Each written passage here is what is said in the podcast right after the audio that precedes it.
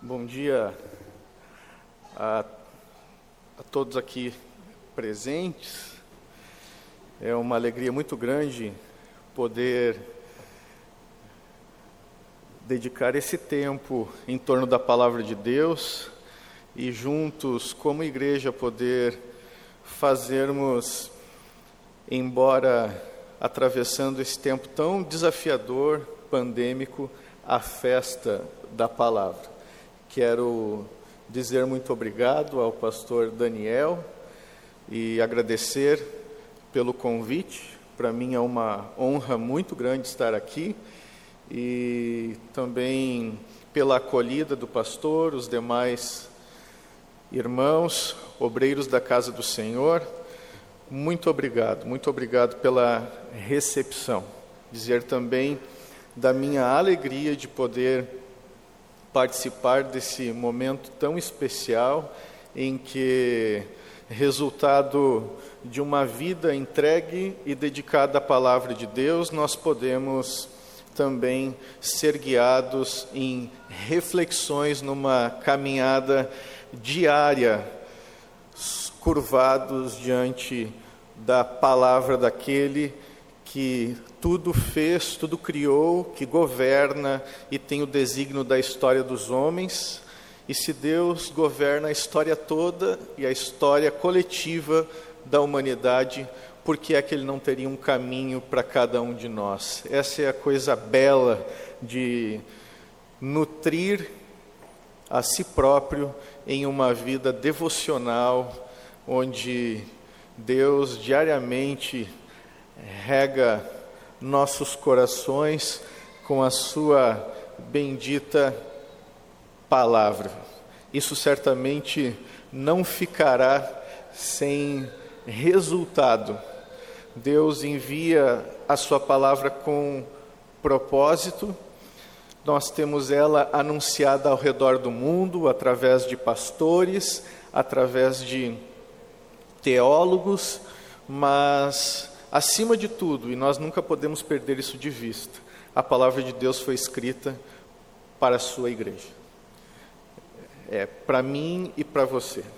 Para aquele que passou a fazer parte do corpo de Cristo ontem e para aquele que há anos vem fazendo esse esse caminho. E por isso eu gostaria também nesse momento de abrir a palavra de Deus junto com cada um dos irmãos e das irmãs que aqui estão, no texto de 1 Samuel, no capítulo 3. O texto-chave para a nossa reflexão será o verso 9 do capítulo 3, mas nesse momento, para contextualizarmos é, a nossa reflexão, nós leremos do verso 1 até o verso 14. 1 Samuel, capítulo 3.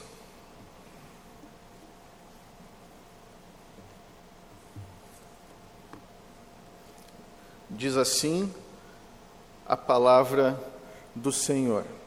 Eu já vou aproveitar e lê-la na minha Bíblia nova. Eu sei que vai aparecer nos próximos dias um bando de crente em canoas com Bíblia nova. Ficou bonita, pastor, ficou linda. Hoje pela manhã minha esposa pegou e disse que é a Bíblia mais linda que a gente tem aqui em casa agora. Muito bonita. Foi. A Sociedade Bíblica do Brasil fez jus uh, ao trabalho. Que bênção. Vamos lá. O jovem Samuel servia ao Senhor perante Eli.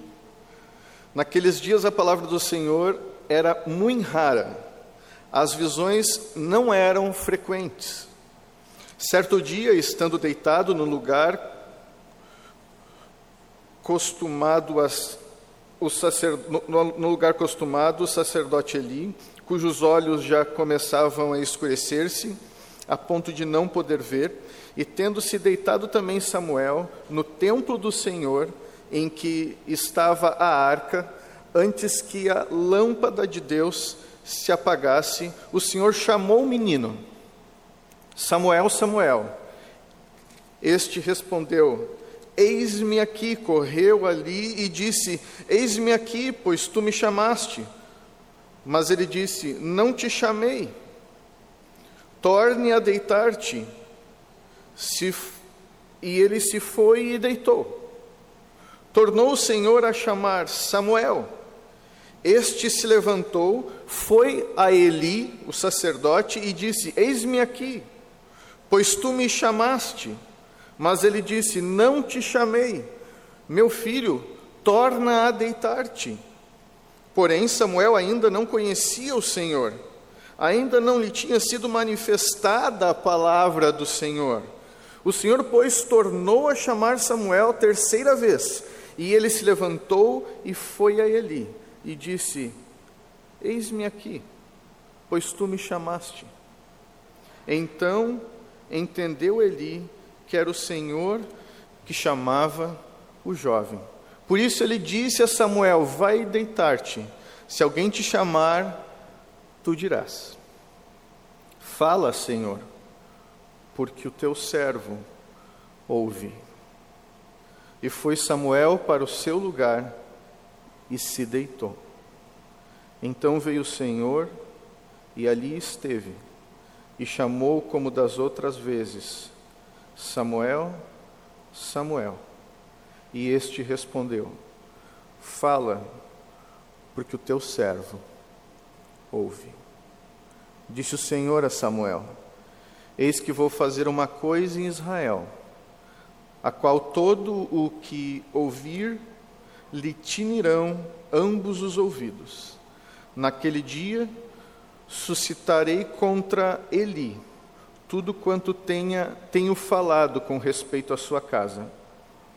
Começarei e cumprirei, porque já lhe disse que julgarei a sua casa para sempre, pela iniquidade que ele bem conhecia, porque seus filhos se fizeram execráveis, e ele os não repreendeu. Portanto, jurei a casa de Eli que nunca lhe será espiada a iniquidade, nem o sacrifício, nem com oferta de manjares. Pai de amor, essa é a tua santa palavra. Oro a ti nessa manhã para que tu dês a mim, teu filho, teu servo, a sabedoria necessária para anunciá-la e aos irmãos que aqui estão a sabedoria necessária para ouvi-la e para acolhê-la. Age com o teu santo e precioso Espírito entre nós e em nós, para que Cristo seja edificado em nossas vidas, agora e sempre. Amém.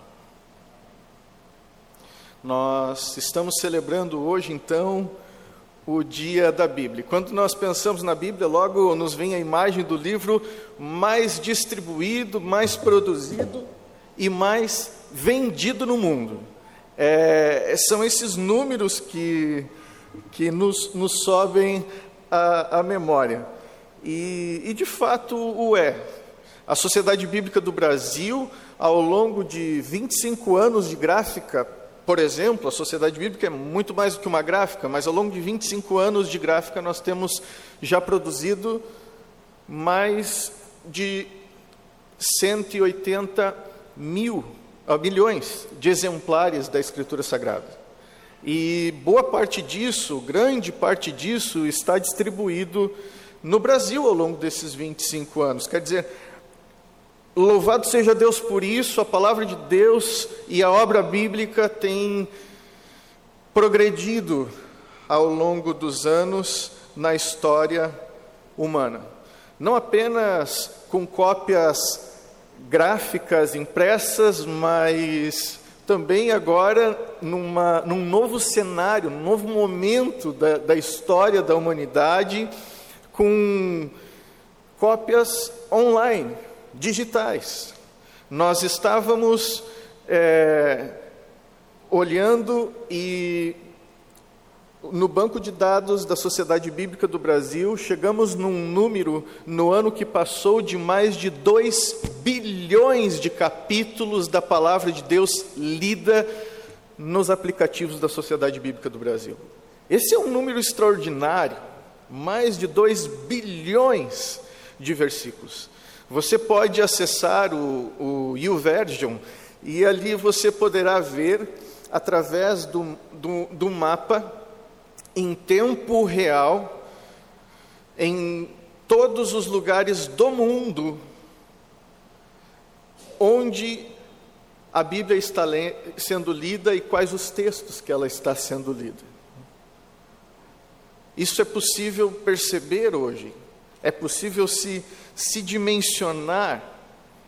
Então, é, a Bíblia ela tem isso assim dentro da cultura humana. Na nossa memória ela remete a esses números e recordes de literatura, mas ela não é só isso. A Bíblia também é um livro que, ao longo da história, tem sofrido perseguição, tem enfrentado resistência, e perseguidos e resistidos são todos aqueles que amam as palavras desse livro. Nós, graças a Deus, vivemos em, uma, em um país laico. Isso não significa que não há nenhum tipo de resistência ou perseguição, existe de forma bastante velada, mas é duro ver irmãos nossos em países onde o enfrentamento à palavra de Deus e ao Evangelho é uma guerra declarada. O Evangelho de Jesus, desde os tempos de João Batista, ele sofre violência e pessoas violentas tentam dominá-lo. O próprio apóstolo Paulo falava das suas prisões e ao mesmo tempo glorificava a Deus pelo poder da palavra, que, embora os homens e aqueles que creem possam ser presos e mortos, a palavra de Deus ela não pode ser presa e ela não pode ser exterminada. É por isso que Jesus Cristo diz que céus e terra vão passar, mas as minhas palavras não passarão. É por isso que o, o profeta Isaías diz que a flor vai murchar e as ervas vão secar, mas a palavra de Deus ela vai permanecer como uma pedra, o clima ele se modifica, o vento bate, a chuva, o sol, as tempestades, o frio, a neve, mas nada move, nada muda a palavra de Deus, a palavra que é eterna, como o próprio Deus que a pronunciou é eterno. Nada muda a palavra de Deus. Agora, essa palavra e esse reino sofrem enfrentamento, resistência e violência. Eu não sei se os irmãos costumam se dedicar a ler acerca da igreja perseguida nos dias atuais, mas há diversas, não são poucas organizações que se dedicam a suportar igrejas em áreas de alta perseguição. Eu gosto muito de me informar a respeito disso, para não perder o senso do privilégio daquilo que aqui nós vivemos. Porque, do contrário, corremos o risco de nascer num país igual ao Brasil, atravessar a vida toda por aqui e achar que o que vivemos a nível de cristianismo é a coisa comum, o natural a, a existir. Por isso a importância de nós tomarmos conhecimento da escassez presente em alguns lugares do mundo. O livro de Amós registra um momento histórico no Reino do Norte, aonde o profeta foi enviado para denunciar diversos pecados daquele povo. E ao longo do tempo que ele ali estava, Deus o confidenciou, dizendo: Eu vou destruir esse povo. A palavra de Deus diz que Amós intercedia pelo povo e dizia: Senhor, Israel é ainda um menino, poupe Israel. Por três vezes Deus falou com Amós, Amós intercedeu pelo povo e o Senhor se demoveu do seu intento. Os sacerdotes do reino do norte cercavam Amós e diziam: Volta para a tua terra, vá viver do teu trabalho lá, nos deixe aqui. Como se Amós estivesse no reino do norte e entendesse seu chamado e ministério como meio de vida. O texto bíblico diz que chegou um dia que Amós voltou para o sul. E o reino do norte veio abaixo. Porque nenhuma nação, nenhuma família, nenhum ser humano subsiste sem a palavra de Deus. Quando Deus se cala, vai-se o futuro e a esperança de um povo. Quando Deus se cala. Essa é a graça, essa é a alegria de poder ter entre nós e ver soar e ressoar essa santa e bendita palavra dos nossos púlpitos. Não existe maior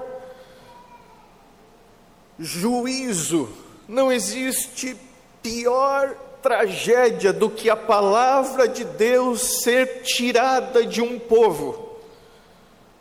Não existe. No capítulo 8 do livro de Amós, Deus diz: E chegará o dia em que terão fome e caminharão de norte a sul e de sul a norte e não encontrarão, porque haverá, haverá falta da minha palavra. Não existe nada pior do que isso. Nós estamos no meio de uma pandemia, numa crise de saúde, numa crise política nesse país. Agora, deixe-me dizer a vocês: a solução do Brasil não irá vir de um outro lugar senão através da palavra.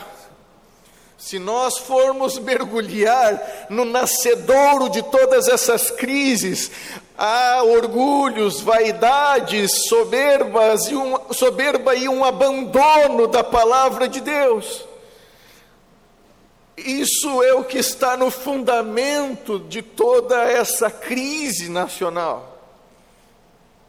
Mas hoje é o dia da Bíblia, e não há como comemorar esse dia sem antes nós contextualizarmos e darmos o sentido pelo que nós vamos celebrar a Deus numa manhã como essa, nós precisamos nos dar conta que há lugares onde os irmãos são impedidos ou são mortos quando se reúnem em torno da palavra de Deus, mas nós louvamos ao Senhor porque podemos e temos a Bíblia na nossa língua temos acesso à Sua santa e poderosa palavra. Nós não somos impedidos de pensar, crer e confessar o que cremos. Vocês podem agradecer a Deus comigo nessa manhã, isso alegra nosso coração. Nenhum de nós orou por isso ao longo da vida. Deus deu a nós como, como um, um presente. Nem por isso podemos perder de vista a dimensão graciosa em Deus curvar-se e entregar a nós. como aos filhos de Israel no deserto o maná, ele nos alimenta diariamente em nossa caminhada bíblica da Sua palavra. A temática e o versículo sugerido pela Sociedade Bíblica do Brasil para a celebração dessa festa é justamente 1 Samuel 3 e 9, onde um jovem ouve alguém lhe chamar, e ele está por descobrir de onde vem essa voz. O tema é o jovem e a Bíblia. Mas isso se estende a todos nós como igreja de modo geral hoje aqui, porque quem ainda não é jovem será, quem já foi, tem jovem em casa, e o motivo pelo qual os jovens precisam da, da palavra de Deus é o mesmo do pai, da mãe, do avô e da avó. Precisamos das palavras de Deus porque somos feitos por Deus. A urgência de conseguir encontrar os jovens com a Bíblia, que se a Bíblia chegar antes de outras coisas, nós podemos evitar sofrimentos sem motivo. Muitas tragédias podem ser evitadas se nós chegamos antes com a palavra de Deus. E eu fico me perguntando no Brasil de hoje, qual é o lugar que a Bíblia tem na vida do jovem e na vida da família.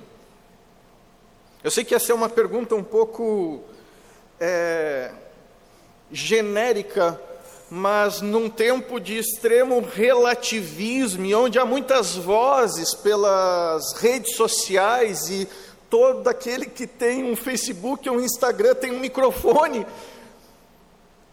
é formador de opinião, dita as regras do jogo, inspira pessoas, gente perdida, e como disse Jesus, sem condições de guiar a si próprio, tentam guiar a outros.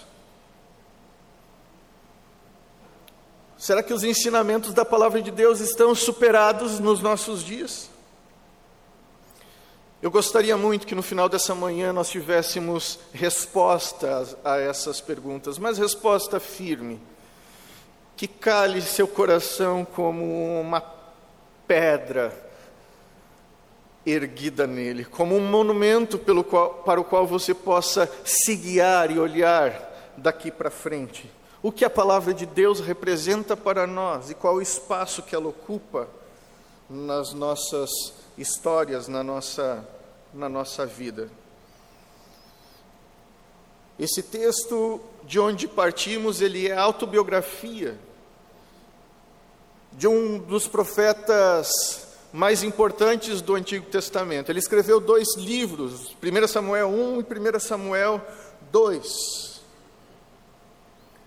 O capítulo que lemos é um evento que ocorre justamente na calada da noite, aonde o moço está dormindo e ele ouve por três vezes alguém lhe chamar. Ele vai até o quarto do sacerdote, o sacerdote Eli, e ele se apresenta porque servia no templo. Então ele diz: Senhor, o que, em que eu lhe posso ser útil?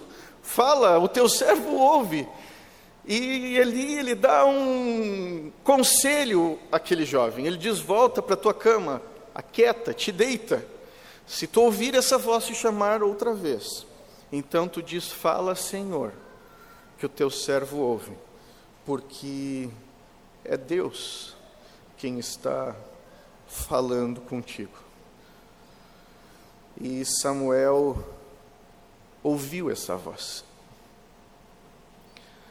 A escuta de Samuel não foi a escuta de uma madrugada. Esse foi um lugar onde ele se posicionou na vida. Meus ouvidos são todos teus, Senhor. Faz na minha vida conforme a tua própria vontade. E ele se, se tornou esse personagem relevante na Bíblia, com dois livros escritos e a gente passaram-se tantos anos, milhares de anos e nós estamos aqui hoje pensando e olhando para ele como modelo, como exemplo de ser humano e de vida. Samuel viveu isso, tornou-se, à medida que ele aprendeu a ouvir Deus e obedecer Deus. E isso vem no revés de tudo aquilo que o mundo prega, incentiva, instiga na sociedade de hoje. Se você frequentar treinamentos, mentoria, as, os grandes ícones e coaches da atualidade, eles vão instigar você a ser um protagonista. Nós somos convocados a nos tornar autores da nossa própria história. Nosso futuro, dizem eles, está entregue em nossas mãos. Somos nós responsáveis por produzir os próximos dias, semanas, meses e anos da nossa própria vida. Eu queria verificar isso com vocês à luz da biografia de Samuel. Samuel era filho de Ana, que era casada com Eucana. O pai dele era um levita e todo ano ele ia e prestava sacrifício no templo. Eucana tinha duas mulheres, Ana e Penina. Sobre as duas mulheres, eu vou deixar para que o pastor de vocês explique outro dia para vocês aqui. Mas Ana, que será no futuro a mãe de Moisés, ela não podia ter filhos. E uma mulher que não podia ter filhos, nesse contexto, ela era humilhada, ela era interpretada, vista como tendo caído no desfavor de Deus, como tendo sido rejeitada, de alguma maneira ela não se via como, como plena na vida, faltava-lhe algo. O texto que nós lemos, se voltarmos, irá dizer das dificuldades que ela passava, humilhada por Penina, outra companheira do seu marido. A palavra de Deus diz que Ana vai até o templo, ela se curva diante do Senhor, ela ora e pranteia diante de Deus para que Deus lhe, dá um fi, lhe dê um filho e Deus a ouviu. Ora, eu não tenho uma história como essa assim, mas Samuel não pode dizer outra coisa a respeito da sua própria origem, senão eu existo porque Deus quis. Porque ele era, a gravidez de Ana foi uma intervenção um milagre de Deus. Samuel viveria o resto da sua vida perseguido sob a realidade, sob a consciência de que eu existo porque Deus quis. Era justamente isso que acompanhava aquele moço, ele era a resposta do pranto e do choro de uma mãe aos pés de Deus no templo do Senhor. E o que Ana faz? O que eu acredito que qualquer mãe faria. Ela entrega o filho ao Senhor, para que ele se dedique ao serviço de Deus. Pense então comigo. Samuel não decidiu nascer. Ele já começa sendo furtado dele o o principal de todos os protagonismos. Ele não opta por nascer e nem o lugar aonde ele vai nascer. Olha, disso nós nos identificamos com ele, porque nós todos surgimos no mundo de forma muito parecida. E eu acredito que não há aqui uma pessoa que possa dizer que é fruto do acaso. Deus fez todas as coisas com intencionalidade inclusive você. A propósito na vida. A propósito para você. E em segundo lugar, Não foi Samuel quem decidiu servir no templo. Foi a sua mãe que o dedicou ao serviço do Senhor. Totalmente anulado. E agora vem o terceiro episódio da vida desse menino. Ele está no quarto, na madrugada, dentro do templo, e ele ouve uma voz que o chama. Também não foi Samuel autor do seu próprio chamado. Isso não cruza por uma decisão, por uma iniciativa pessoal de A a Z, nós somos resultados da obra e da boa vontade de Deus. Cada um de nós, cada um de nós. Samuel, ele apenas ouve e obedece. E o que ele ouve a voz de Deus, que dava a ele uma profecia terrível sobre a vida de Eli. Ele deveria contar um, o conteúdo da profecia para Eli, e mais uma vez, Samuel se levanta e a palavra de Deus mostra que ele vai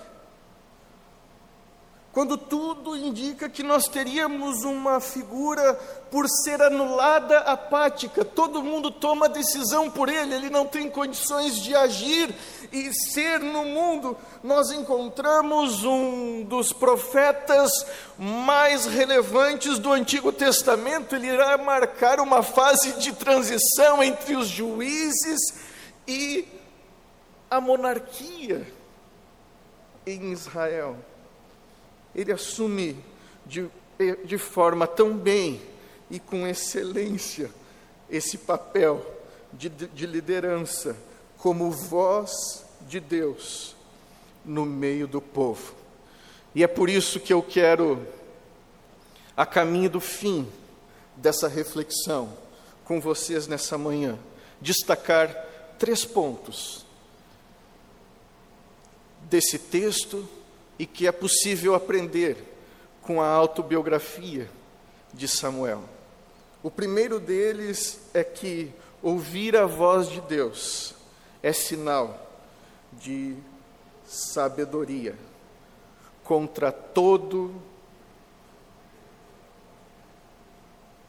argumento de anulação e de um não protagonismo nos nossos dias. Vamos pensar um pouco quem é o ser humano.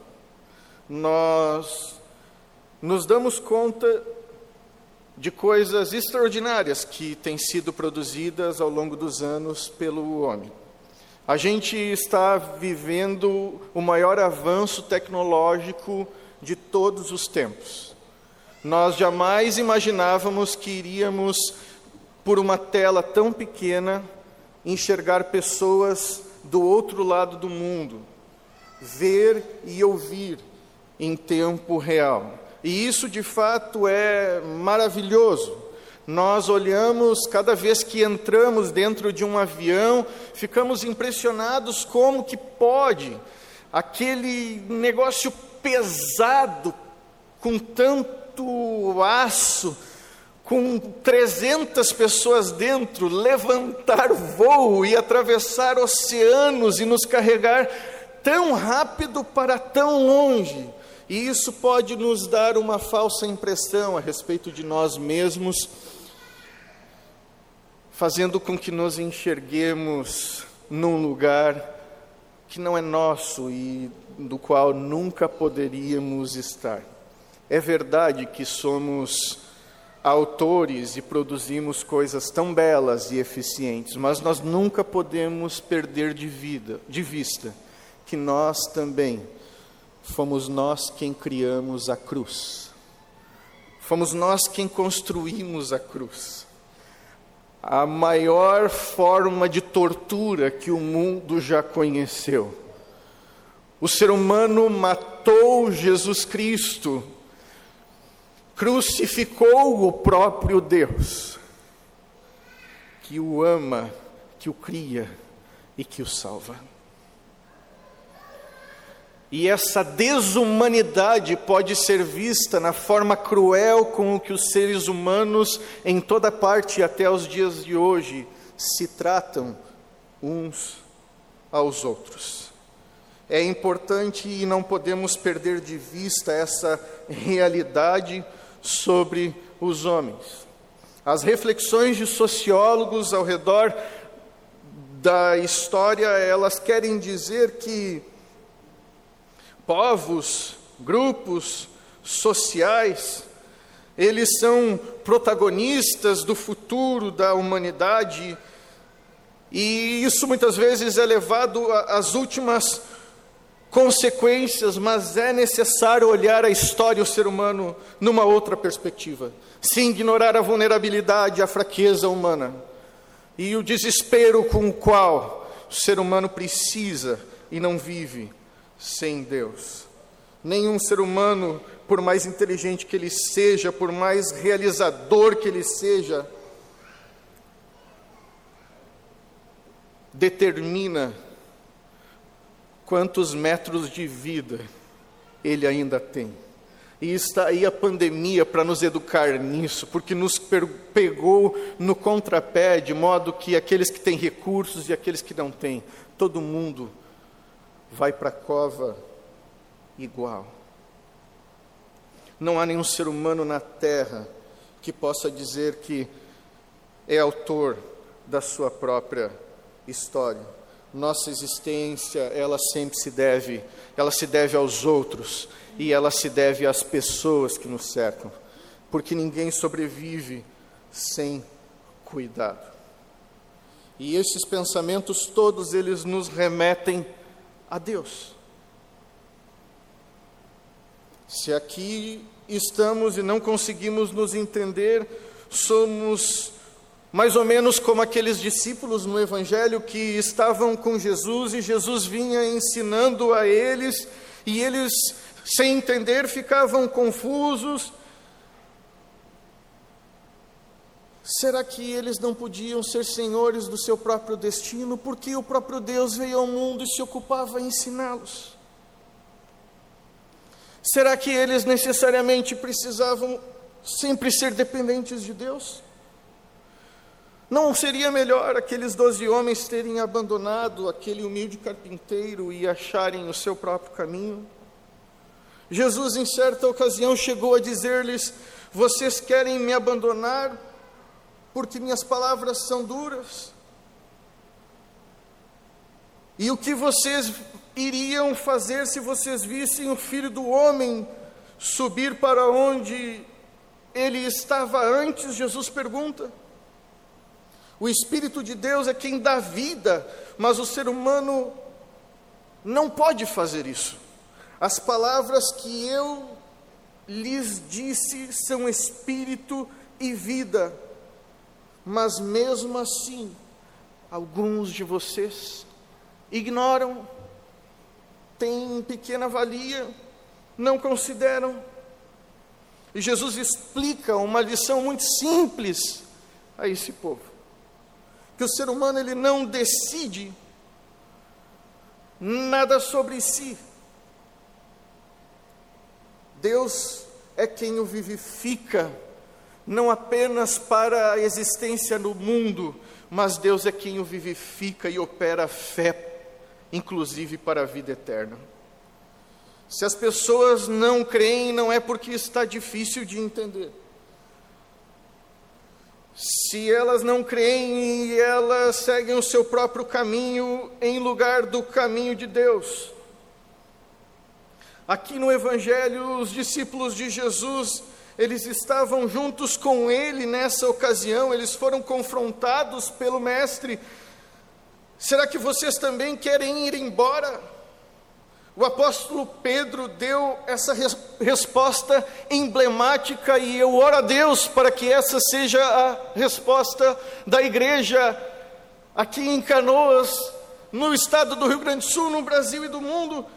A quem nós vamos seguir, Senhor, porque só tu tens as palavras de vida eterna.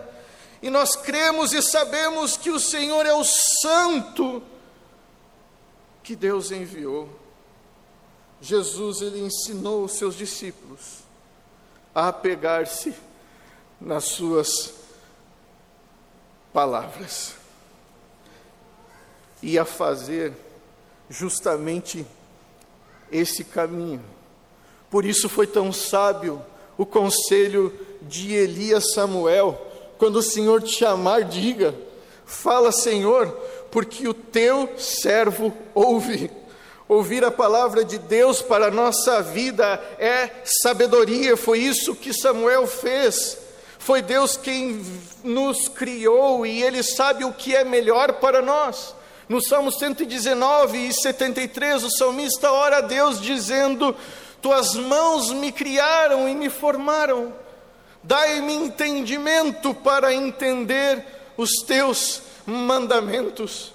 Foi o Senhor quem produziu a mim, e como fizeste todas as coisas para louvor da tua glória e cumprimento de um propósito que é teu, mostra em mim qual é o teu desejo e o teu desígnio sobre minha vida. Em segundo lugar, ouvir a voz de Deus nos prepara para viver.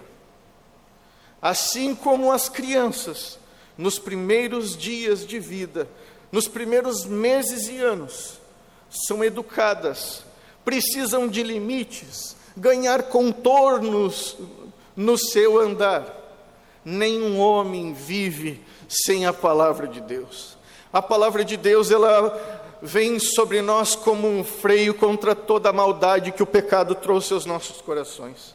A palavra de Deus, ela vem sobre nós como um espelho e ela mostra o quão vulneráveis e quão fracos somos e o quanto precisamos da bondade, da misericórdia de Jesus Cristo para perdão dos nossos pecados e do poder do Espírito Santo para agir no mundo e sermos testemunhas dele. A palavra de Deus nos aponta um caminho para nos tornarmos na vida como discípulos e seguidores de Jesus, cada dia mais e mais parecidos com Ele. Ouvir a voz de Deus nos prepara para a vida. E ouvir a voz de Deus, e eu termino aqui, nos conduz para a eternidade. Alguém uma vez disse que se você quer saber quão grave é um problema, faça você mesmo a seguinte pergunta: O que esse problema significará amanhã? O que ele pode significar, o que ele pode representar daqui uma semana? O que esse problema pode representar daqui um mês? Ou daqui um ano. Uma simples dor de cabeça pode não fazer mais sentido daqui um dia. Agora, aos jovens, objetivamente, se você tem uma prova decisiva para fazer e você não estudar para olhar um filme, isso pode prejudicar um ano todo e atrasar um ano da sua vida não olhar um filme não vai fazer diferença nenhuma, mas não fazer, não estudar para uma prova pode condenar um ano da sua vida. E vejam como o, o tempo em si, quando nós estamos tratando desse assunto, ele relativiza o valor das coisas. E aqui é importante falarmos porque nós estamos finalizando a nossa conversa de hoje a respeito da palavra eterna do Deus eterno, do homem feito para ser eterno. Nós estamos falando sobre eternidade. É importante lembrar que a vida humana, ela é feita de dias, mas ela tem uma outra dimensão ela tem uma dimensão que é eterna e é isso que Samuel ele aprendeu quando ele começou a ouvir a palavra de Deus. Quando Deus lhe mostrou o que aconteceria com o sacerdote Eli, ele aprendeu que a vida tem dimensões maiores do que esse plano possível de ser enxergado e experienciado no agora.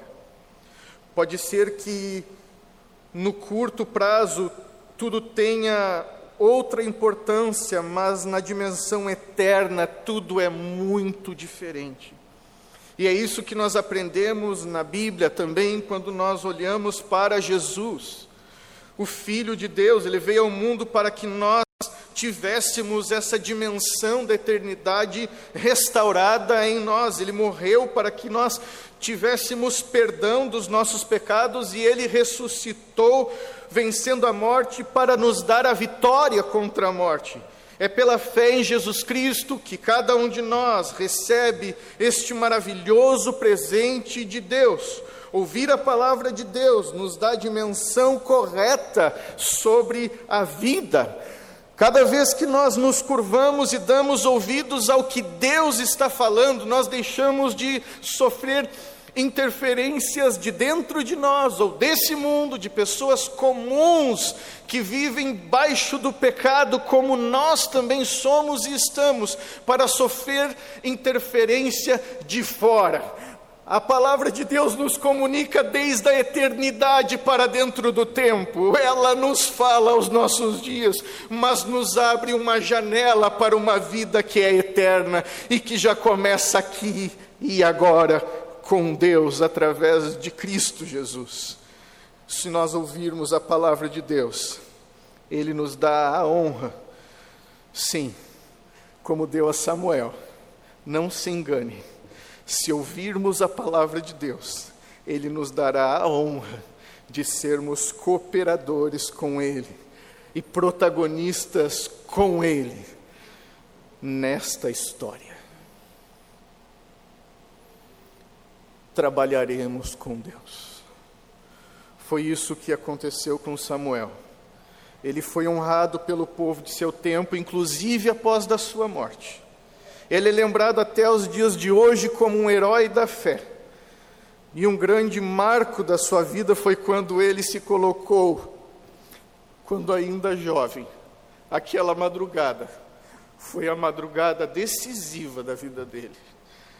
Quando ele se curvou e se humilhou diante da soberana palavra do Deus Todo-Poderoso.